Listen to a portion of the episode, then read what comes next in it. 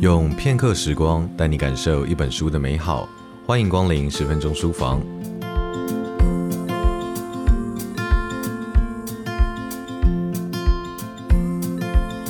我们都希望孩子拥有同理心，但是父母们还有师长们，可以先问问自己：我是一位有同理心的大人吗？老苏老师是一位已经带班了二十年的国小老师。他经常觉得自己是老师，也是心理师，有时候更像是孩子的家长。他遇过形形色色的孩子，经历过各种你无从想象的班级混乱秩序。但是老苏老师用自己的同理心身教，陪伴孩子成为了一个有同理心的人。一个全身散发着异样味道的男孩，在老苏老师的引导下，却教导了全班最深刻的一堂善良的功课。另外一个被同学嫌弃是公主病的女孩，在老苏老师的耐心倾听之下，才发现原来这个孩子难相处的原因，是因为失去了母亲，渴望着陪伴的呼求。还有另一个从来没有被自己的爸妈好好抱过的孩子，在老苏老师大大的拥抱之下，笑得合不拢嘴。曾经有学生和老苏老师说：“老师，如果你是我的爸爸就好了。”这一些读来温暖的师生同理心交汇的故事，柔软了我们的心境，让我们对于同理心这个概念有了更清楚的理解。抽象的同理心，透过老苏老师提供的循序渐进五步骤，形成了爸妈还有老师都可以在家庭、在班级中实际应用的方法，让我们在与孩子们相处的点点滴滴之中，运用这些方法，与孩子一起成为一个有同理心的人。我们来听老苏老师书中的一个篇章：小圈圈外的世界更加自由。第四章：同理他人的需求。同理对方的认知之后，需要再往下延伸思考，对方现在需要什么？对方有可能只是希望我们真诚的相待，或是期望我们先跨出那一步。也因为看到了对方的需求之后，我们才真正能同理他人的立场，就能从完整的角度看到事情和平落幕的方法，想出解决问题的具体做法。小圈圈外的世界更加自由。有一天，班上的学生小英告诉我，她最近被班上的女生们排挤。同学们都说她有公主病，难相处。她不清楚为什么会这样。她说她内心有伤痛，一直无法愈合。我一直知道，小英脸上那阳光般的笑容都是装出来的，所以我也想找时间和班上孩子们聊聊小英。一天早上，小英急着找我，并且塞给我一张她的好友小琪。在怒火中烧时写给他的纸条。我把小琪找来，先接纳了他的情绪。他在我面前哭了许久，因为他觉得委屈。他愿意在女生群中接纳小英，但小英今天的行为完全激怒了他。等小琪平静下来，我和他说了一个故事。从前有一位女孩，她生长在一个幸福的家庭里。她有爱她的爸爸妈妈和弟弟。爸爸妈妈的工作稳定。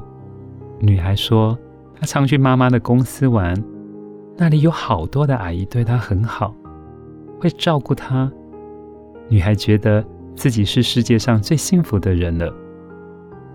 但两年前的某天，妈妈突然生病了，就在非常短的时间里，妈妈离开了人世。这突如其来的噩耗让全家人都无法接受。爸爸怅然若失，家里顿失依靠，经济也出现状况。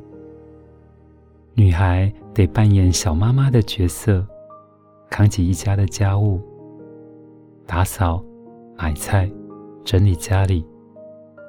女孩从备受呵护的角色，一夕之间被迫长大。女孩很孤单，现在家里只有她一位女生。以前那个会照顾她、陪着她、教她道理的妈妈再也看不到了。爸爸整天工作，弟弟成天哭泣，他则把自己封闭了起来，在网络上游荡。这样就不容易想起妈妈已经不在的事实了。在学校里，他努力的在脸上挂着笑容，害怕同学不喜欢他，但是他又极度的没有安全感，因此只要有人对他好，他便紧抓的不放。这种粘得太紧的窒息感，反而让同学怕他。我的故事还没说完，小杰睁大的眼睛看着我。他听懂我的故事，说他知道该怎么做了。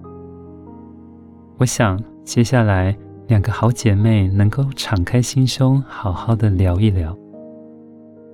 其实不是只有小琪和小英，这班的女生们心思特别细腻。因此，人际关系的议题总是使她们心情低落。有时候到了午休时间，就会有女孩来询问：“老师，中午有空吗？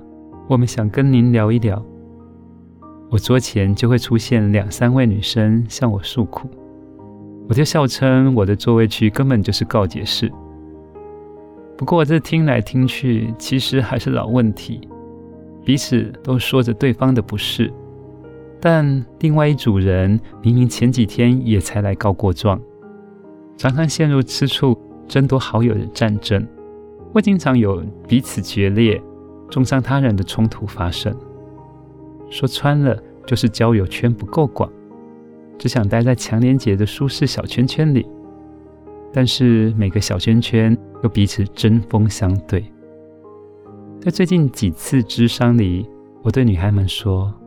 其实啊，世界上根本没有所谓的最好的朋友，因为你觉得他是最好的朋友，但他并不这样觉得，我不甘心只成为你的最好的朋友，因此这种失落只会让你更加的痛苦不堪。